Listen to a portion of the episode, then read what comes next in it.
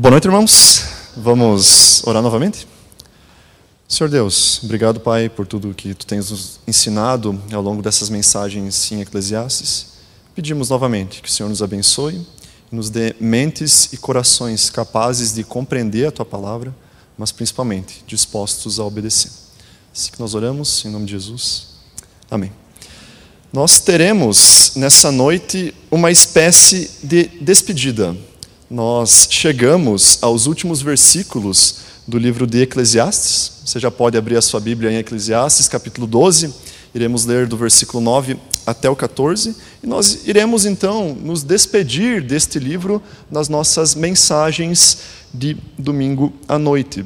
Essa série de mensagens, intitulada Em Busca do Sentido da Vida, foi iniciada no dia 24 de abril, há exatamente 126 dias.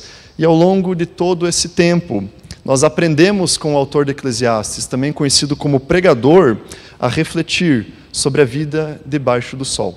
Porém, hoje chegou a hora de nos despedirmos do pregador, de nos despedirmos de Eclesiastes. E despedidas fazem parte da nossa vida, que a gente queira ou não, gostemos delas ou não. Muitas acontecem de maneira abrupta, inesperada e nos surpreendem, Talvez a maioria das despedidas seja dessa forma. Porém, também há aquelas despedidas planejadas, aquelas que nós sabemos que vão chegar e para as quais nós conseguimos até mesmo nos preparar. E algo interessante a respeito desse segundo tipo de despedida é que, por saber que seu tempo é limitado, a pessoa que está se despedindo, ela entende que tem uma última oportunidade de compartilhar um ensinamento, de falar algo que realmente é profundo, importante e significativo. Eu não vou citar nenhum exemplo, mas com uma rápida busca na internet, nós conseguimos encontrar diversos casos de pessoas que entraram para a história por conta das suas últimas palavras. Elas entenderam que tinham uma última oportunidade e que não poderia ser desperdiçada. E algo muito, muito parecido acontece com o pregador nesses últimos versículos. Ele sabe que o seu tempo é curto. Não porque a sua vida está chegando ao fim, mas porque a sua mensagem está se encerrando. O tempo dele conosco está chegando ao fim. E ele não pode perder a oportunidade de compartilhar um último ensinamento. E é por essa razão que a mensagem de hoje se chama Últimos Conselhos. E esses conselhos, eles não dizem apenas respeito à forma que devemos viver, mas eles também servem como um resumo e como uma conclusão de tudo aquilo que o pregador já havia dito anteriormente. Então, pense nessas coisas enquanto nós fazemos a leitura do texto. Eclesiastes 12, 9 ao 14, diz assim: O pregador, além de sábio, ainda ensinou ao povo o conhecimento e, atentando e esquadrinhando, compôs muitos provérbios. Procurou o pregador achar palavras agradáveis e escrever com retidão palavras de verdade. As palavras dos sábios são como aguilhões, e como pregos bem fixados as sentenças coligadas, dadas pelo único pastor. Demais, filho meu, atenta, não há limite para fazer livros, e o muito estudar é enfado da carne. De tudo o que se tem ouvido, a suma é: Teme a Deus e guarda os seus mandamentos, porque isto é o dever de todo homem. Porque Deus há de trazer a juízo todas as obras, até as que estão escondidas, quer sejam boas, quer sejam más. Nosso primeiro ponto, que vai do versículo 9 até o 12, é um resumo de todo o trabalho de ensino que o pregador realizou ao longo da sua vida. O versículo 9 mostra que, além do próprio pregador ser sábio, ele buscou ensinar essa sabedoria, esse conhecimento ao povo. Além disso, após atentar e esquadrinhar, ou seja, observar as coisas e pensar minuciosamente sobre elas, ele também compôs muitos provérbios, expressões ou frases aparentemente simples, mas que carregam consigo uma sabedoria real e profunda a respeito da vida. Inclusive, bem provável que você já tenha ouvido diversas expressões originárias do livro de Eclesiastes, mas em outros contextos. Talvez sendo ditas até mesmo por pessoas que não tenham familiaridade com o texto bíblico. Expressões como tudo tem o seu tempo determinado e alegre-te, jovem, na tua juventude, são exemplos bem claros disso. E tudo isso mostra um dos objetivos que o pregador teve com o livro de Eclesiastes: ensinar a sabedoria aos seus leitores e ouvintes, nos levar a refletir e a ponderar sobre a vida. Essa série de mensagens, essa busca pelo sentido da vida está chegando ao fim e ela só terá sido proveitosa se ela de fato nos tornou mais sábios, mais capazes de viver a vida debaixo do sol da forma correta, não com tolice e insensatez, mas com sabedoria. Na sequência 10, no versículo, na sequência, no versículo 10, nós encontramos uma descrição das palavras usadas pelo pregador. Foram palavras agradáveis e de verdade, escritas com retidão. O termo agradáveis pode nos causar um certo estranhamento. Em diversos momentos, as palavras que nós lemos e que nós ouvimos em Eclesiastes foram muitas coisas, menos agradáveis. Foram duras, foram desconcertantes, foram desconfortáveis e foram até mesmo desagradáveis, pois mostraram que a nossa maneira convencional e natural de observar o mundo e buscar no trabalho, no prazer ou em qualquer outra coisa o propósito da nossa vida é uma atitude errada. Nesse sentido, as palavras foram agradáveis porque foram escritas e elaboradas de forma organizada e bela, não porque tentaram nos agradar ou atender às nossas expectativas. Além disso, o sentido original de agradáveis está relacionado àquilo que é apropriado, ou seja, foram palavras adequadas, apropriadas e bem selecionadas para cumprir com o seu propósito, que é nos ensinar sabedoria além de serem agradáveis, também foram palavras de verdade escritas com retidão. Os ensinamentos que lemos em Eclesiastes não são simples opiniões a respeito da vida, opiniões sobre as quais podemos pensar e decidir se concordamos com elas ou não. Pelo contrário, o livro de Eclesiastes, o que lemos em Eclesiastes, retrata a vida de maneira honesta e verdadeira, sem tentar nos agradar, sem tentar nos enganar, sem tentar nos iludir. O livro de Eclesiastes não apresenta apenas mais uma maneira de enxergar o mundo, mas apresenta o mundo como ele de fato é. E além de serem palavras de verdade, foram palavras escritas com retidão. Ou seja, não foram distorcidas, deformadas ou influenciadas, mas foram escritas de maneira reta. O seu conteúdo permaneceu puro. Novamente, as palavras de Eclesiastes não foram alteradas ou modificadas pela tendência e expectativa humana de querer encontrar um propósito e um sentido na vida, naquilo que nós podemos fazer ou usufruir nesse mundo. Mas foram palavras que permaneceram retas e fiéis ao seu propósito, nos ensinar sabedoria e mostrar que quando consideramos esse mundo, essa vida apenas abaixo do sol, todas as coisas são vaidade. O versículo 11, então, apresenta duas ilustrações que mostram como todas essas palavras foram usadas. Elas funcionaram como aguilhões e como pregos bem fixados. O aguilhão é uma ferramenta utilizada no contexto pastoril que consiste num cabo de madeira extenso com uma ponta de ferro afiada. Essa ferramenta, assim como o chicote ou as esporas, era utilizada para causar dor no animal do rebanho, a fim de fazer com que ele cooperasse com o pastor, a fim de fazer com que ele caminhasse na direção certa e realizasse o seu trabalho. Pois então, as palavras de Eclesiastes fizeram a mesma coisa conosco. Foram palavras duras, foram palavras que nos incomodaram, foram palavras que feriram a nossa consciência, mostraram a nossa tolice e os nossos pecados mas foram palavras que nos direcionaram no caminho correto. Foram palavras que nos fizeram avançar no caminho da sabedoria. Foram palavras que, pelo incômodo e desconforto causados, nos fizeram caminhar, nos fizeram progredir e nos fizeram crescer. Além de serem como aguilhões, as palavras também foram como pregos bem fixados. O prego, para realizar a sua função, precisa perfurar alguma coisa. Nesse caso, nós é que fomos perfurados, nós é que fomos feridos por essa pregação. Porém, da mesma forma que o propósito do aguilhão é conduzir, não apenas machucar, o propósito do prego é prender, é fixar alguma coisa e não apenas perfurar. Dessa forma, foram pregos bem martelados, com o objetivo de fazer com que a sabedoria seja fixada em nossas mentes e corações, a fim de que lá ela permaneça e não seja abalada e removida pelas circunstâncias. Ao longo dessa caminhada em Eclesiastes, nós aprendemos que a vida é passageira como o vapor. mas nós também sabemos que, ao contrário da nossa vida, a palavra de Deus dura para sempre. E é essa palavra que deve estar firmemente presente nas nossas vidas, mesmo que seja através de marteladas e de furos na nossa carne. E ainda, no versículo 11, algo muito importante sobre essas palavras. Elas foram dadas pelo único pastor.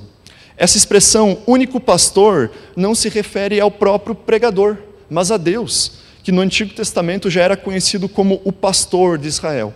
As palavras que lemos e ouvimos em Eclesiastes foram palavra de Deus, assim como todo o restante da Bíblia também é. De novo, foram palavras duras, foram palavras desconcertantes, mas foram as duras e desconcertantes palavras de Deus. Foram os aguilhões e pregos usados não apenas pelo pregador, mas pelo próprio Deus, com o objetivo de nos conduzir pelo caminho da sabedoria e de fixar os seus ensinamentos em nossas mentes, em nossos corações. Isso tudo nos precisa fazer pensar a respeito da nossa forma de enxergar a palavra de Deus. Sabemos, sim, que a Bíblia nos conforta, mas sempre precisamos lembrar que ela também nos confronta. Precisamos, em submissão a Deus, ter a disposição para sermos feridos, machucados e incomodados pela Sua palavra, para que dessa forma também sejamos curados, corrigidos e consolados por ela. Os aguilhões e pregos machucam, mas são instrumentos usados pelo nosso Senhor e Pastor para nos guiar e para cumprir os seus desígnios em nossas vidas. Versículo 12, então, que finaliza essa nossa etapa do resumo, apresenta uma advertência do pregador: Demais, filho meu, atenta. Outras versões vão dizer: Cuidado, meu filho, nada acrescente a eles. Dessa forma, o pregador está dizendo que nós devemos ter cuidado com tudo aquilo que vai além da palavra de Deus. Em seguida, o pregador disse então que a respeito da infinidade de livros que podem ser produzidos e sobre a dedicação para o estudo, que pode apenas causar cansaço sem levar a lugar algum. O que, que ele tem a dizer com isso? Qual que é o objetivo dele em falar essas coisas?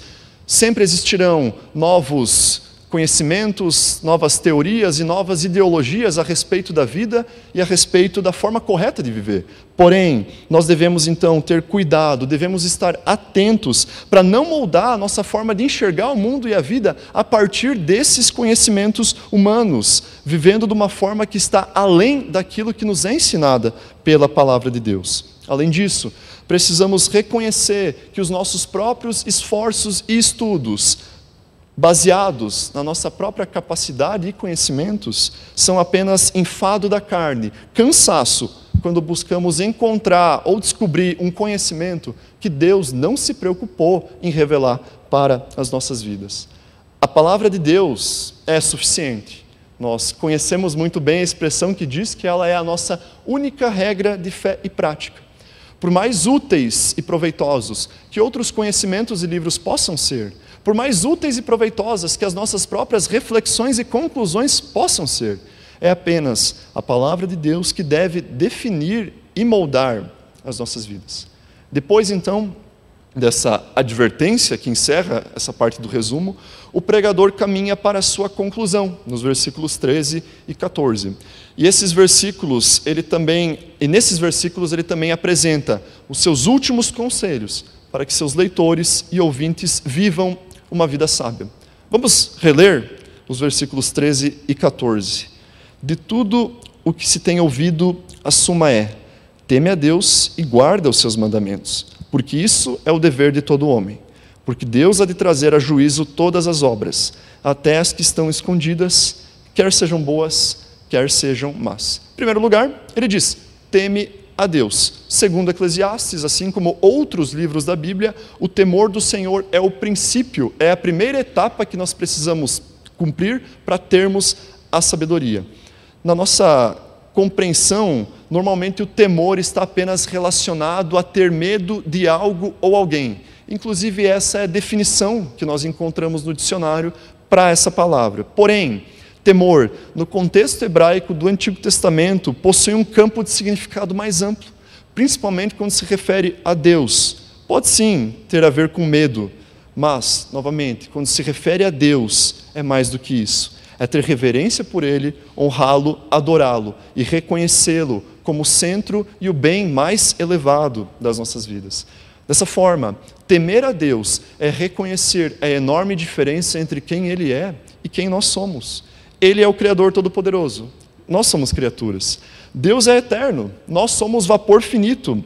Deus é soberano, nós somos dependentes. Deus é santo, nós somos pecadores. Deus é infinito em conhecimento e é onisciente. Nós somos limitados em conhecimento e incapazes de viver a vida debaixo do sol da forma correta. Diante de tudo que temos ouvido até então, primeiro conselho, a primeira orientação é essa: temor, tema ao Senhor. Segunda orientação é uma consequência natural da primeira se tememos a Deus, também devemos obedecer a Deus. O próprio texto diz: teme a Deus e guarda os seus mandamentos. Dessa forma, se o temor a Deus é o princípio da sabedoria, podemos dizer que a obediência a Deus é a evidência da sabedoria. Depois de reconhecermos quem Deus é e quem nós somos, a única atitude coerente é acatarmos humildemente as normas e mandamentos divinos para a nossa vida, moldando todo o nosso viver à vontade de Deus. Nós vimos, ao longo dessa série, que a vida é confusa, imprevisível e efêmera. Nessa jornada, nós precisamos de algo que nos guie com firmeza, estabilidade e segurança. Apenas os mandamentos do Senhor podem nos conceder essas coisas. Ao longo dessa jornada, nós também vimos que as consequências dos nossos próprios empreendimentos e o resultado da concretização das nossas vontades pecaminosas não leva a lugar algum, mas só geram cansaço e tédio. Nessa vida, nós precisamos agradar a alguém maior e melhor do que nós mesmos. Precisamos dedicar os nossos esforços para guardar e cumprir em obediência os mandamentos do Senhor. E algo muito interessante a respeito desse versículo é a expressão isto é o dever de todo homem. O texto original não é assim. Uma tradução mais exata seria isto é o todo do homem. A obediência é o todo do homem. Dizer que a obediência é o todo do homem significa dizer que a vida se trata principalmente disso. Obedecer a Deus significa dizer que a obediência deve ser a essência da vida humana. Obedecer a Deus é o todo do homem, não é uma parte do homem. Dessa forma, nós não devemos manifestar uma obediência parcial ao Senhor, mas uma vida integralmente sujeita aos princípios e normas ensinados pela Sua palavra. Primeiro, tema ao Senhor. Segundo, obedeça ao Senhor. E então, seja fiel ao Senhor. A fidelidade a Deus é a terceira e última orientação do autor de Eclesiastes para vivermos uma vida sábia. Se o temor é o princípio da sabedoria e a obediência é a evidência da sabedoria, nós podemos afirmar com toda certeza que a fidelidade a Deus é o resultado da sabedoria, é o resultado de uma vida sábia. Podemos aprender isso então a partir do versículo 14, que nos informa que absolutamente todas as coisas que fizermos na nossa vida ou deixarmos de fazer, até mesmo as escondidas, são conhecidas por Deus e eventualmente serão pesadas, consideradas e julgadas por Ele. E é por essa razão que devemos então permanecer fiéis a Deus. E ao contrário do que muitos podem pensar, fidelidade não significa apenas concordar e assentir intelectualmente com uma religião ou doutrina. Essa ideia está tão presente na nossa mentalidade que, quando vamos nos referir a algum adepto de uma religião, não é incomum chamá-lo de fiel dessa tal religião. Porém, perspectiva bíblica é muito mais profunda e significativa do que isso. Ser fiel a Deus significa ter um compromisso de vida integral com Deus. Significa compreender que tudo que somos, temos e fazemos pertence a Ele. E por essa razão deve ser dedicado a Ele com o propósito de glorificá-lo e agradá-lo. Quando lemos Eclesiastes, que tantas vezes afirma que tudo é vaidade, poderíamos ter sido levados a achar que a conclusão final é de que nada importa. É exatamente o contrário tudo importa, tudo que fazemos é feito diante de Deus, diante dos olhos e da presença de um Deus santo. Tudo que fazemos é avaliado por Deus. Cada pecado oculto, escondido não apenas no isolamento, mas nas nossas mentes e corações, é conhecido por Deus. Da mesma forma que cada gentileza anônima é percebida e aprovada pelo Senhor. tudo importa, porque toda a nossa vida é vivida diante de Deus. Por isso, a fidelidade implica num compromisso integral e ininterrupto, numa vida sempre empenhada em agradar o Senhor em absolutamente todos os detalhes. Tema ao Senhor, obedeça ao Senhor e seja fiel ao Senhor. Esses são os últimos conselhos do autor de Eclesiastes para vivermos uma vida sábia. Mas, meus irmãos, quem de nós pode afirmar que tem vivido toda a sua vida em conformidade com esses conselhos? Quem de nós pode afirmar que viveu e tem vivido toda a sua vida com o devido temor a Deus, com a devida obediência a Deus e com a devida fidelidade a Deus. Quem de nós pode permanecer tranquilo e sossegado, sabendo que absolutamente tudo o que fizermos em nossa vida é conhecido por Deus e será julgado por Deus?